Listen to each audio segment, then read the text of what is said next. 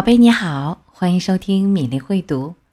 今天的故事《吃书的狐狸》要特别送给江苏无锡的乐乐和南京的常沐晨小朋友。常沐晨已经五岁啦，转眼要上大班啦。祝你每一天都开开心心、快快乐乐，做一个善良勇敢的孩子。狐狸先生非常喜欢书，他的喜欢。实在是与众不同。他总是先把书从头读到尾，然后在书上撒一点盐和胡椒，再一页一页的吃到肚子里去。就这样，狐狸先生不仅从书中得到了学问，还安慰了自己饥饿的肚子。可是，狐狸先生的胃口大得惊人，怎么吃都吃不饱。狐狸先生一天最少吃三顿，而买书总是要花很多钱。他那点儿可怜的积蓄很快被花光了。狐狸先生变卖了所有家具，屋子里只剩下一张桌子、一个破床垫和一把旧椅子了。家具换来的钱很快又用来买了新的书粮，而且吃下去的书越多。狐狸先生的胃口就变得越大。狐狸先生总是饿得肚子咕咕叫，所以读书的时候免不了要分心，每一行字都要读上两遍，可真是辛苦。但是，狐狸先生是谁呀？他可是一只狡猾的狐狸，他早就盯上了一座房子，那里的书多得数也数不清。比他小时候最爱去的巷子里的好望角书店多十倍，多一百倍，甚至是一千倍。狐狸先生还没有走到屋子跟前，就有一股诱人的浓浓书香飘进了他的鼻子里。狐狸先生走进房子，啊，我的天哪！像运动场一样宽敞的房间里，一眼望去全都是书，每个书架。都满满当当的，嗯，肯定好吃，肯定好吃。狐狸先生不停地吧嗒着嘴，而且这里不用付钱就可以把书带走，简直像做梦一样。从那以后，狐狸先生成了图书馆的常客。他悄悄地品尝着每本书的味道，闻一闻，舔一舔，偶尔还尝上几页。一旦找到适合自己口味的，就全都塞进书包里，带回家慢慢吃。这样的日子持续了好一段时间，但是时间长了，总会被人发现。越来越多的读者向图书管理员抱怨，说有些书被啃破了。管理员也注意到，书架上的很多书都是湿乎乎的，而且闻起来。还有股动物的气味儿，有些书则干脆消失的无影无踪，真是太奇怪了。管理员决定要把这怪事儿查到底，弄个水落石出。管理员觉得狐狸先生有点可疑，认真想一下，狐狸先生从来没有还过一本书。于是，管理员开始悄悄地盯着狐狸先生的一举一动。终于。在一天早晨，管理员看到了惊人的一幕：狐狸先生首先闻了闻几本地理书，撇了一下他的嘴，把它们放回了原处，接着慢慢的向俄语名著走去，在那儿抽出一本装帧精美的书，飞快的打开装有盐和胡椒粉的瓶子，欢快的吹着口哨，在书上撒满了调料，最后。咂巴了一下嘴，使劲的朝书大口咬下去。狐狸先生一点儿都没有浪费，就连封面和读者服务卡也一起享用了。管理员在一旁看得目瞪口呆，直到狐狸先生吃完了这顿早餐，才回过了神，从藏身之处跳了出来。吃书贼！管理员愤怒的大喊：“还不快把我们的书从你的臭嘴里吐出来！”哎呀呀！吓死我了！大吃一惊的狐狸先生连忙把嘴里的最后一口书咽了下去，并且装出一副无辜的样子看着管理员。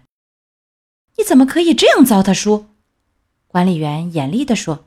“从今天开始，请你不要踏入图书馆半步。”狐狸先生拖着沉重的脚步回到了家，他非常伤心，因为好日子就这样结束了。断了书粮之后，狐狸先生变得非常可怜，他只好将就着吃一些广告页、传单和免费的报纸。实在饿得受不了时，甚至去房后的垃圾桶里翻废纸。这样一来，狐狸先生丝绸般的皮毛渐渐失去了光泽，更加严重的是，他的消化也出现了大问题。夜里，饥饿的狐狸先生常常梦见自己在五星级大饭店享用六百多页的小说，可是早晨醒来时，肚子还在咕咕的叫。这种日子再也过不下去了，他想出了一个大胆的计划。尽管他以前一直都是个遵纪守法的好公民，如果不算图书馆那件事儿的话，狐狸先生借来了弗丽达阿姨的羊毛帽子。他戴上帽子，挎上书包，出发了。目标：巷子里的好望角书店。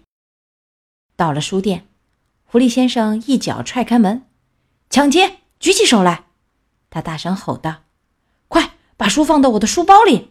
谁要是耍花招，我就咬谁的屁股！所有的人都一动不动地站在那里。书店老板急忙把书塞到狐狸先生的书包里。最后，狐狸先生拖着二十四本厚厚的书离开了书店。啊，太沉了！狐狸先生想，下次先去食杂店借一辆小推车就好了。第一次抢劫，当然没经验了。狐狸先生关上房门，迫不及待地翻开了第一本书。就在他贪婪地享受第七本书时，门铃响了。“你被捕了！”一位胖警察对狐狸先生说，“因为你抢劫了书店。”看来还是有人认出了狐狸先生，尽管他用弗丽达阿姨的羊毛帽子罩住了头。真倒霉！狐狸先生努力地解释。没完没了的道歉，但这些都没有用。犯法就是犯法。胖警察逮捕了狐狸先生，把他关进了监狱。现在，狐狸先生每天只有面包和水，看不到任何一本书，甚至连有文字的纸都见不到了。这是针对狐狸先生的特殊惩罚。这一定是中世纪最残酷的刑罚。狐狸先生想：“这样的日子我熬不过三天半。”狐狸先生的处境很不妙，可他竟想到了一个新的主意。狐狸先生开始哄骗监狱看守舒尔兹，他把从书中看到的所有好听的话说了个遍。终于，舒尔兹给他拿来了纸和笔。狐狸先生开始不分昼夜的写东西。他的想法源源不断地从笔尖流淌出来，化成文字落在纸上。他写的纸越来越多，很快就堆满了整个牢房，最后连睡觉的地方都没有了。不过这也不是什么问题，因为现在狐狸先生根本就不休息，他真的是写个不停。过了两个星期，狐狸先生的书终于完成了。厚厚的，有九百二十三页，简直是个超级巨无霸。狐狸先生的口水都快流出来了。看守舒尔兹也高兴的坐不住了，因为他曾经在倒茶的时候瞟过一眼狐狸先生写的小说，知道故事非常精彩。舒尔兹帮过狐狸先生很多忙，而且还特别认真的给他削过铅笔。为了表达感激之情，狐狸先生同意舒尔兹带走他的小说，当然只是借给他看。接下来的两天，舒尔兹没有来上班。看完狐狸先生的书后，舒尔兹明白了，这个狐狸绝对是位了不起的作家。激动不已的舒尔兹差点儿也把书吞进了肚子里。当然，他没有那样做，他只是在回监狱的路上拐了个弯儿。狐狸先生渐渐等急了，他恨不得立刻把书吞进空空的肚子里。因此，当他看到舒尔兹抱着他那本厚厚的小说出现在牢房门口时，兴奋地跳了起来。狐狸先生幸福地大吃大嚼，而舒尔兹则在一旁不停地称赞他的小说，说他的语言是多么优美，思想是多么丰富，结局是多么令人意外。狐狸先生一边吃一边听，一边听一边吃。狐狸先生，舒尔兹最后说：“把你的小说变成一本真正的书，你觉得怎么样？”我的意思是，我们可以在书店买这本小说。刚听到“书店”两个字时，狐狸先生着实吓了一跳，嚼在嘴里的几张书页都掉到了地上。但是，当他明白了舒尔兹的意思之后，就恢复了平静。嗯，狐狸先生一边擦着嘴，一边说：“你看着办吧。”舒尔兹在回监狱的路上。拐个弯去的地方就是复印社。他把狐狸先生的小说全部复印了下来，真是有先见之明啊！否则的话，再精彩的小说也会永远消失在狐狸先生的肚子里了。接下来发生的事情充满了童话色彩。舒尔兹辞去了监狱看守的工作，创办了一家出版社。狐狸先生的小说。成了真正的畅销书，被翻译成十七种语言。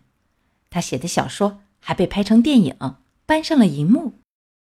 尽管电影胶片不合狐狸先生的口味，但他还是承认了，电影是一门很好的艺术。由于狐狸先生在文学上的杰出贡献，他刑期未满就被悄悄释放了，人们也不再提起他偷书抢书的事儿了。现在，狐狸先生成了一位真正的大富翁。当然，他想买多少书就可以买多少书了。可是，狐狸先生还是觉得自己写的书最合口味，所以写的书越来越多，名气也越来越大。记者们纷纷来采访他，还有很多专家在研究他的作品。只是，狐狸先生的所有小说里。都有一包盐和一包胡椒粉，其中的原因没有人知道。嘘，可不能轻易说出去，因为这是我们的秘密。今天的故事《吃树的狐狸》讲完了，亲爱的小朋友，你知道为什么狐狸先生的小说后面要放一包盐和一包胡椒粉吗？如果你知道答案，欢迎。在今天的留言处告诉我们。接下来，我们读一首西班牙诗人鲁尔加的诗歌《春歌》。快乐的孩子从学校里走出来，四月温暖的空气里，随即飞扬起欢笑和歌声。